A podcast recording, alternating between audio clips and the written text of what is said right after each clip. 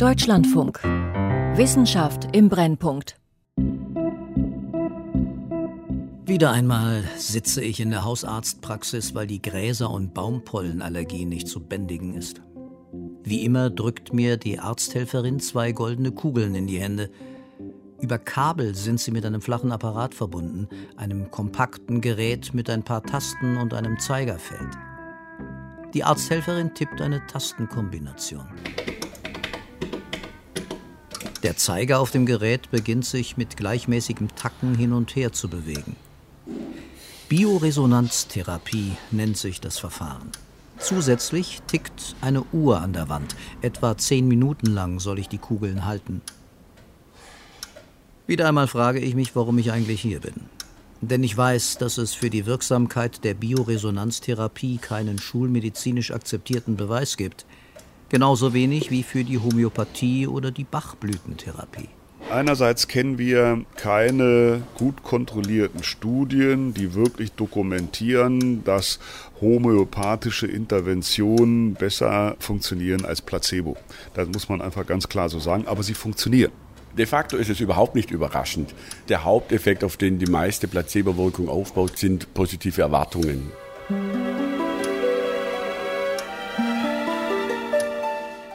Placebo wirkt. Heilsame Erwartungen in der Medizin von Martin Hubert.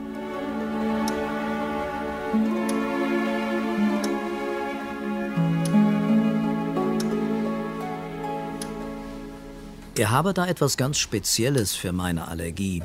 Mit diesem Satz meines Hausarztes fing es vor einigen Jahren an. Es sei auch überhaupt nicht teuer. Das Gerät messe die Schwingungen und Frequenzmuster, die von Pollen in meinem Körper ausgelöst werden. Über goldene Elektrodenkugeln in meinen Händen würden dann Gegenfrequenzen in meinen Körper geleitet, die die allergischen Schwingungen aufheben. Wirklich bewiesen sei das nicht, aber nach seiner ganz persönlichen Statistik helfe es bei der Mehrheit seiner Patienten. Es sei einfach Voodoo, Zauberei. Ich musste lachen und dachte, versuchen kann ich's ja mal. Klingt eigentlich wie die Erklärung von einem offenen Placebo, was Ihr Hausarzt da gemacht hat. Offener Placebo heißt, Ärzte sagen dem Patienten offen und ehrlich, dass er kein Medikament, sondern eine Scheinpille erhält. Eben scheinbar wirksame Kugeln. Ich möchte mich nicht zu weit aus dem Fenster hängen. Ich habe Bioresonanz, das ist nicht mein Feld, aber könnte durchaus sein, dass da genau so was passiert ist, wie wir das in anderen Kontexten auch untersuchen. Wir nennen es nur anders. Ulrike Bingel ist Professorin für klinische Neurowissenschaften am Universitätsklinikum Essen. Sie leitet dort auch das Rückenschmerzzentrum. Zur Placebo-Forscherin wurde sie eher unbeabsichtigt. Vor vielen Jahren setzte sie auf den Placebo-Effekt zunächst nur, um zu untersuchen, was im Gehirn passiert, wenn Schmerz gelindert wird. Und das hat sich dann im Verlauf verselbstständigt als eigenständiges Forschungsthema, weil mich als Klinikerin und Ärztin einfach fasziniert hat, wie stark die Effekte von Placebos sein können. Anfangs war es auch in wissenschaftlichen Studien noch weitgehend üblich, Placebos verdeckt zu geben. Man verschwieg den Patienten, dass sie ein Medikament ohne den vorgeschriebenen Wirkstoff erhielten.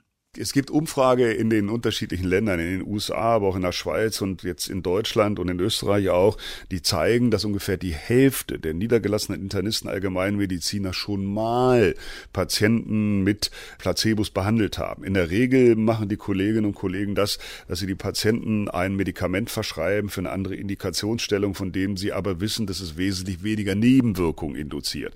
Oder die haben Medikamente weitergegeben in ganz geringer Dosierung also so in der Art werden eher in der Praxis in Anführungsstrichen Placebos gegeben und eher selten, dass die Patienten dann irgendwie eine Zuckerpille ausgehändigt bekommen. Manfred Schedlowski ist heute Direktor des Instituts für medizinische Psychologie und Verhaltensimmunbiologie am Universitätsklinikum Essen und einer der weltweit führenden Placebo-Forscher. Als er vor 30 Jahren den Placebo-Mechanismus genauer untersuchen wollte, sagten ihm viele seiner Kollegen, da sollten sie besser Künstler werden. Der wissenschaftliche Durchbruch kam erst zehn Jahre später. Amerikanische Mediziner forschten an Parkinson-Patienten, die man üblicherweise mit Dopamin behandelt, um ihre Bewegungsstörungen zu bekämpfen. Dann haben sie diesem Patienten gesagt, du bekommst jetzt ein ganz stark wirksames, ein ganz völlig neues dopaminerges Präparat, was in Wirklichkeit aber ein Placebo war. Und dann hat man eine Aufnahme vom Gehirn dieses Patienten gemacht. Und dann zeigte sich, dass dieser Patient im Rahmen der Placebo-Antwort angefangen hat, wirklich Dopamin zu produzieren. Und das war, denke ich, der durchschlagende Beweis dafür, dass dieser Placebo-Effekt eben auch einhergeht mit neurobiologischen Veränderungen im Gehirn von Patienten. Ähnliche Nachweise gibt es inzwischen unter anderem bei Schmerzerkrankungen, Depressionen, Reizmagen, Schlafstörungen oder Bluthochdruck.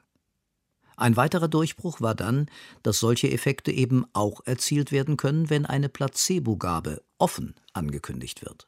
Es gibt mittlerweile eine ganze Reihe von sogenannten Open-Label-Placebo-Studien, die das dokumentieren. Die sind alle sehr gut kontrolliert, mit vielen Vergleichsgruppen gepaart und man sieht tatsächlich in all diesen Untersuchungen, dass diese Open-Label-Placebo-Gabe tatsächlich die Krankheitssymptome beispielsweise bei Migräne oder bei Reizdarm reduziert. Und diese offene Placebo-Gabe hat immer wesentlich bessere Ergebnisse erzielt als eine Nichtbehandlung in der sogenannten Wartekontrollgruppe. Das sind in der Regel Patienten, die auf so einer Warteliste stehen und eben in der Zeit nicht behandelt werden. Dabei müssen die Patienten wissen, dass Placebos helfen können.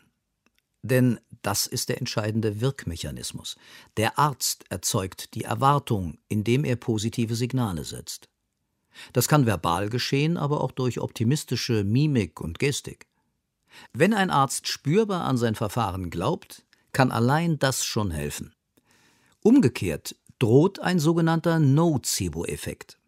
Ein Arzt, der einer Behandlung Schlechtes unterstellt, dämpft deren Wirkung oder löst sogar Nebenwirkungen aus. Ich bin mir bis heute nicht sicher, ob mein Hausarzt selbst an die Bioresonanztherapie glaubt. Mit dem Wort Voodoo hat er mich jedenfalls geschickt eingefangen. Ich halte die Kugeln fest in meinen Händen, versuche ruhig zu atmen und trinke, wie vorgeschrieben, hinterher viel Wasser. Und da es bei den ersten Sitzungen geholfen hat, komme ich immer wieder. Wenn Sie wollen, klassische Konditionierungseffekte bei den Patienten, die tatsächlich diese Erwartung dann auch induzieren. Übersetzt kann man das sagen, wenn ich mehrmals gemerkt habe, dass mir das Aspirin, das ich einnehme, gegen meine Kopfschmerzen hilft, wird diese Vorerfahrung, die ich gemacht habe als Patient, tatsächlich ein Teil der Wirkung dieses Aspirins eben auch mitgestalten. Wir machen solche Studien auch im Bereich von Schlafstörungen, dass Menschen also über mehrere Nächte Schlafmedikamente einnehmen als solches und irgendwann werden dann systematisch Placebo-Pillen eingestreut, ohne dass die Personen wissen, an welcher Stelle bekommen sie ein echtes Medikament und wann bekommt sie ein Placebo. Winfried Rief, Professor für klinische Psychologie und Psychotherapie an der Universität Marburg. Wie Manfred Schedlowski gehört er zu den weltweit führenden Placebo-Forschern. Längst geht es ihm nicht mehr um die Bestätigung des Effekts. Als ich ihn frage, ob noch Zweifel bleiben, amüsiert er sich prächtig. Natürlich bei mir nicht. Rief hat längst ein neues Ziel. Er will den Placebo-Effekt in die Medizin einbinden. Bei seinen Schlafstudien ersetzt er Zug um Zug die Medikamente durch Placebos und hofft darauf, dass diese die positive Vorerfahrung verlängern. Das Schöne beim Schlaf ist, wir können da sowohl subjektiv die Qualität erfragen, wie gut haben Sie geschlafen letzte Nacht, aber wir können diese Qualität auch objektiv messen durch die sogenannte Polysomnographie. Und das machen wir in dieser Studie auch, dass wir also das EEG im Schlaf messen. Ist der Mensch wirklich im Schlaf? Und in welchen Schlafphasen gibt es welche Aktivität? Und an solchen objektiven Parametern aus dem Schlaf können wir dann auch Placebo-Effekte darstellen. Inzwischen ist klar, Einfache Instruktionen, die eine positive Erwartung auslösen, reichen nur dann aus, wenn es um Vorgänge geht, die sich auf das Gehirn konzentrieren. Zum Beispiel bei Schmerzwahrnehmung oder Depression. Sollen aber auch körperliche Vorgänge außerhalb des Gehirns beeinflusst werden, etwa Blutdruck oder Immunsystem, sind überzeugende Vorerfahrungen nötig. Der Lernprozess kann schon dadurch in Gang gesetzt werden, dass einem früher etwas geholfen hat. Und wenn es auch nur der Arzt ist, zu dem man geht. Größere Erfolge erzielt aber, wer dem Patienten zunächst ein Medikament gibt, das wirkt, und dann ein Placebo, das an diese Vorerfahrung anschließt. Diese Befunde haben Forscher wie Winfried Rief dazu gebracht, die Beziehung zwischen Medikament und Placebo neu zu interpretieren. Wir müssen diese Dichotomie aufgeben, diese Zweiteilung. Es gibt Placebo-Effekt und es gibt den anderen, den wahren guten Effekt. Wir gehen auch aufgrund unserer eigenen Studien davon aus, dass es eng verwoben. Das lässt sich eigentlich gar nicht richtig trennen.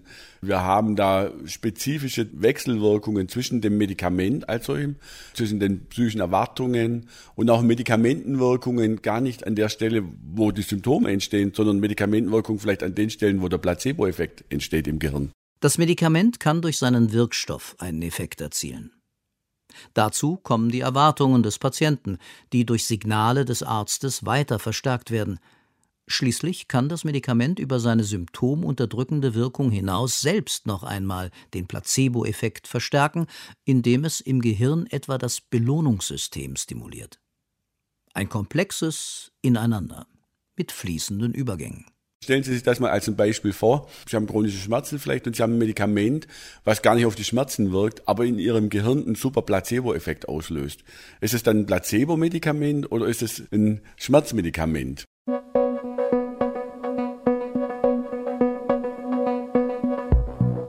Die Bilanz der Placebo-Forschung kann sich sehen lassen.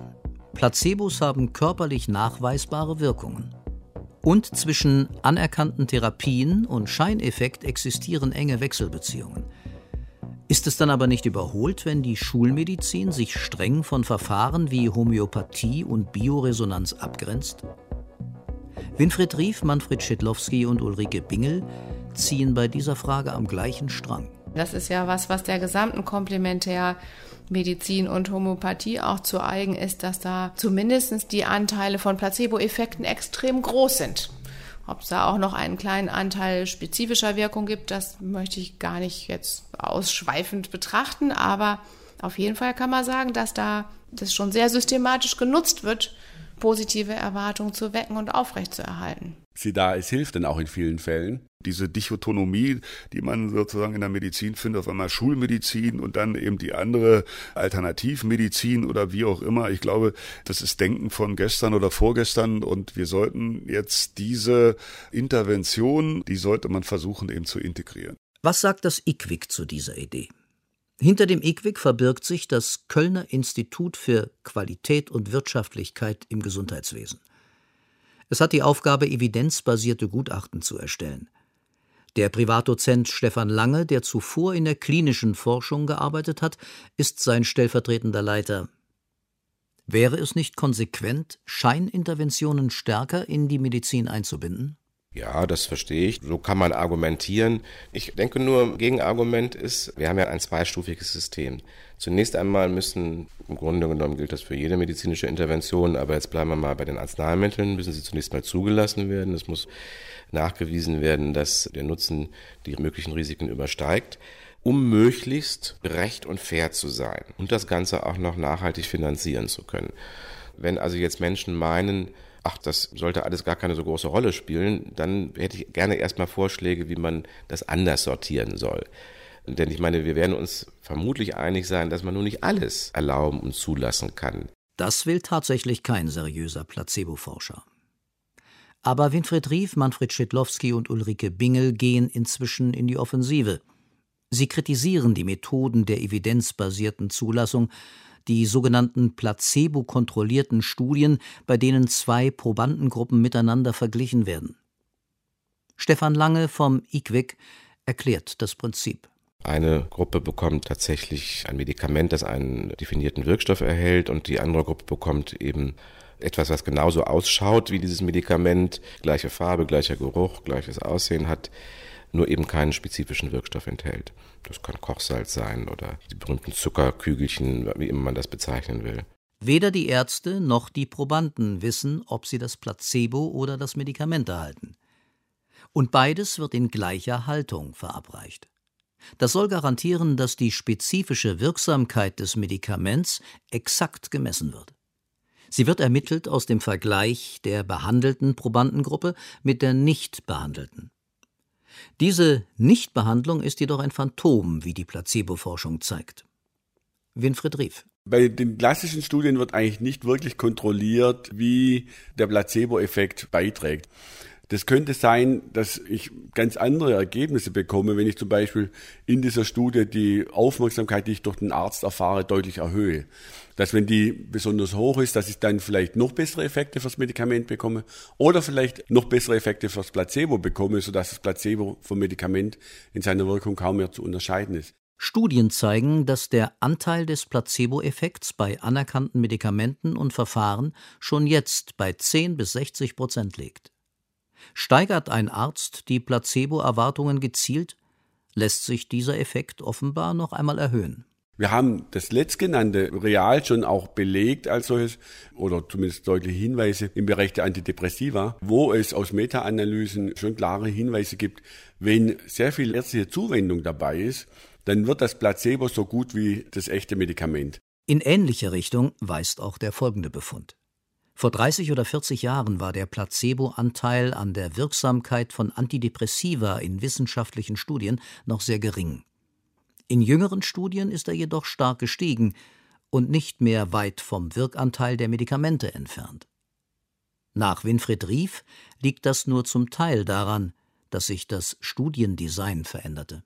Es gibt heute wahrscheinlich mehr Menschen, die positive Erwartungen an Antidepressiva haben als vor 30 Jahren noch. Über Jahre hinweg sind Antidepressiva empfohlen und verschrieben worden.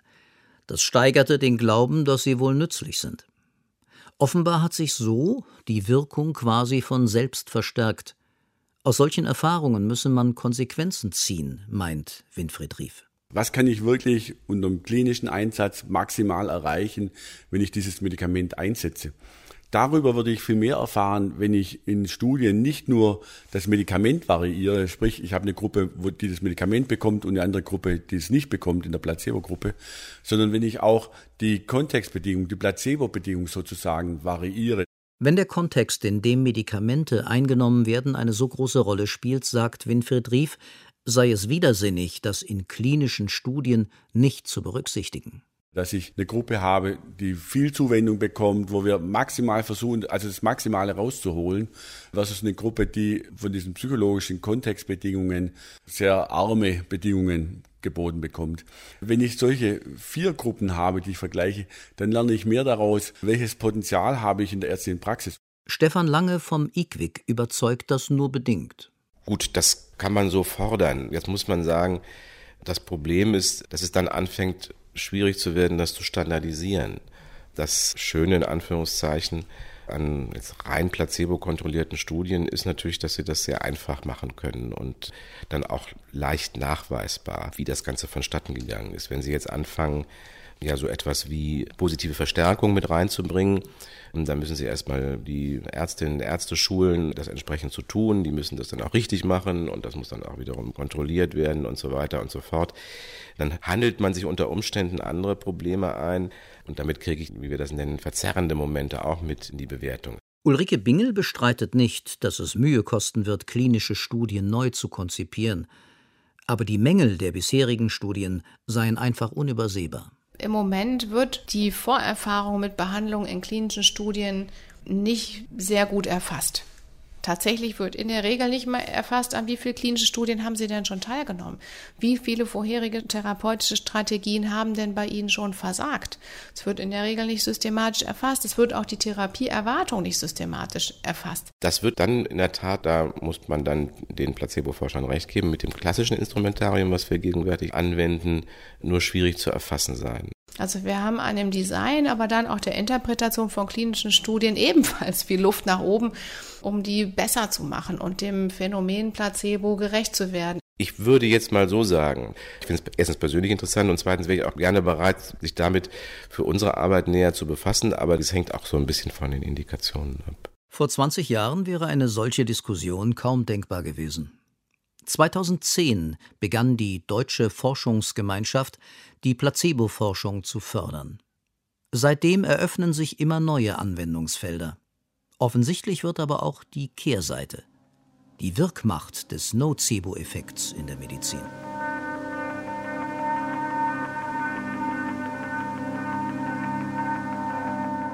Ich hatte vor einigen Jahren Symptome, die mich etwas irritiert haben und bin deswegen einige Male bei meinem Arzt gewesen. Der hat mich aber immer beruhigt und gesagt, das wäre nichts Schlimmes. Sophia K. ist Anfang 50, als sie ernsthaft krank wird. Einige Zeit später war ich dann wieder bei ihm, weil ich das Gefühl hatte, dass sich die Symptome verändert haben. Dann hat er sich das angeschaut und war beunruhigt, überrascht und hat gesagt, ich sollte das mal durch einen Facharzt abklären lassen. Das hat mich natürlich sehr nervös gemacht und sehr geängstigt. Ich habe ihn dann gefragt, was das denn schlimmstenfalls sein könnte. Und er hat nicht ausgeschlossen, dass das auch ein bösartiger Tumor sein könnte.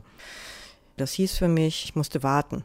Negative Erwartungen, Ängste und schlechte Vorerfahrungen lauern überall und können Therapieeffekte beeinträchtigen. Es beginnt mit der Unsicherheit, was man eigentlich hat, dem Warten auf die endgültige Diagnose und setzt sich fort, wenn ein schwerer Eingriff ansteht. Ich bin dann ins Krankenhaus gekommen, an dem Tag, an dem die OP gemacht wurde und hatte immer noch ein bisschen Hoffnung, dass es eine gutartige Erkrankung ist und keine bösartige. Und ich bin innerlich so hin und her geschwankt zwischen Angst und Hoffnung. Ähm, ich wurde dann irgendwann auf die OP vorbereitet. Das ging dann ziemlich schnell, weil die OP morgens früh war.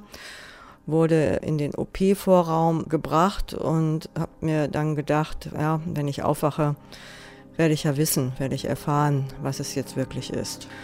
Aber dann kommt natürlich die Frage, wie wird es dann weitergehen? Winfried Rief hat am Beispiel von Herzoperationen getestet, inwieweit positive Erwartungen in solchen Situationen helfen können. Sein Team führte mit 120 Patienten vor ihrer OP Gespräche, um herauszubekommen, was sie bedrückt.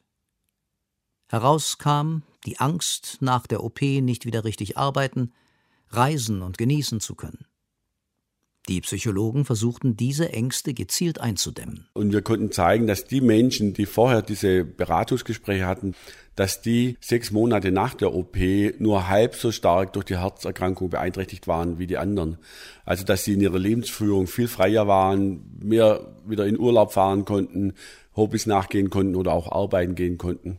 Wir haben auch nachgefragt, wie viele Stunden pro Tag fühlen Sie sich arbeitsfähig, einsatzfähig, sozusagen auch für berufliche Belastung können auch da zeigen, dass ganz spezifisch diejenigen, die diese psychologische Vorbereitung hatten für die OP, dann besonders gut abschneiden und dass denen ganz besonders gut geht, sechs Monate nach der OP. Manfred Schedlowski widmet sich einer anderen Angst, der Angst vor Nebenwirkungen.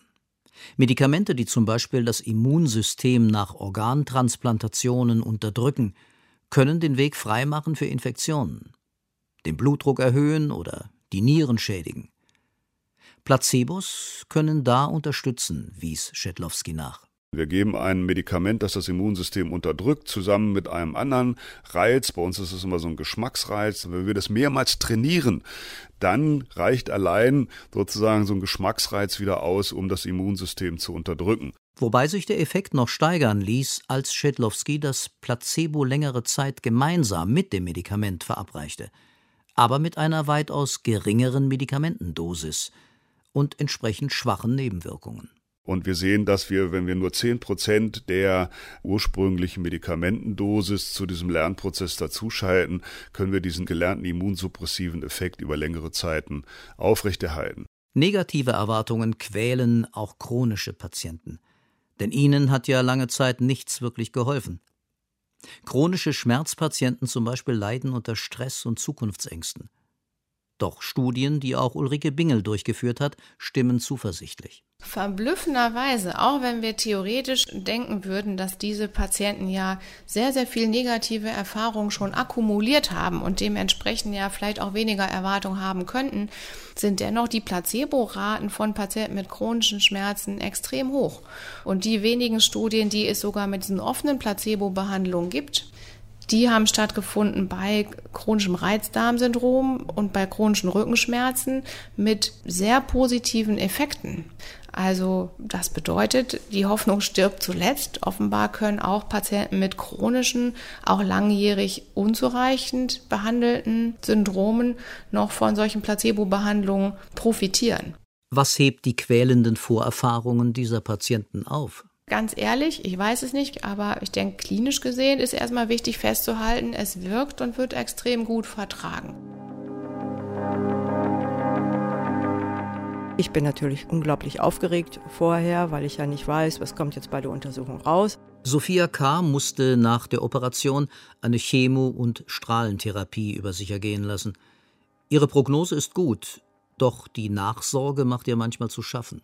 Ich hatte da ein Erlebnis mit einer Ärztin, die in dem Gespräch Nebenbefunde, die mit der Erkrankung gar nichts zu tun haben und auch medizinisch nicht ähm, relevant sind in dem Zusammenhang, sehr stark hervorgehoben hat, aber auch erstmal nicht richtig klar ausgedrückt hat, was denn der Nebenbefund ist, sondern einfach eine Frage in den Raum gestellt hat dazu. Da ist irgendwas verdickt. Haben Sie Schmerzen?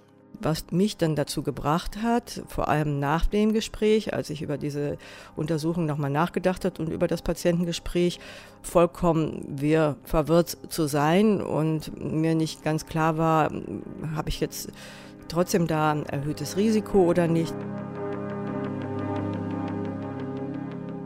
Vieles muss noch geklärt werden und die Placebo-Forscher wollen keine Erwartungen wecken, die sie am Ende nicht erfüllen können.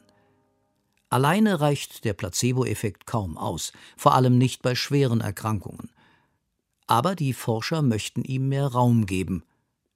Ganz nebenbei zeigen sie auch, wie viel Nocebo noch immer in der Schulmedizin steckt. Immer wenn ich Vorträge halte vor niedergelassenen Kollegen, dann renne ich da offene Türen ein. Die sagen, ja, genau das beobachten wir, wenn wir uns Zeit nehmen, wenn wir gut aufklären, wenn wir individuelle, personalisierte Medizin machen, dann funktioniert das hier alles besser. Das ist aber auch in den ganzen Abrechnungsmodalitäten nicht repräsentiert. Sie können viel besser noch drei technische Untersuchungen abrechnen, als zu begründen, dass Sie sich auch nur mal zehn Minuten mit jemandem unterhalten möchten. Also da ist, würde ich mal vorsichtig ausdrücken, viel Luft nach oben.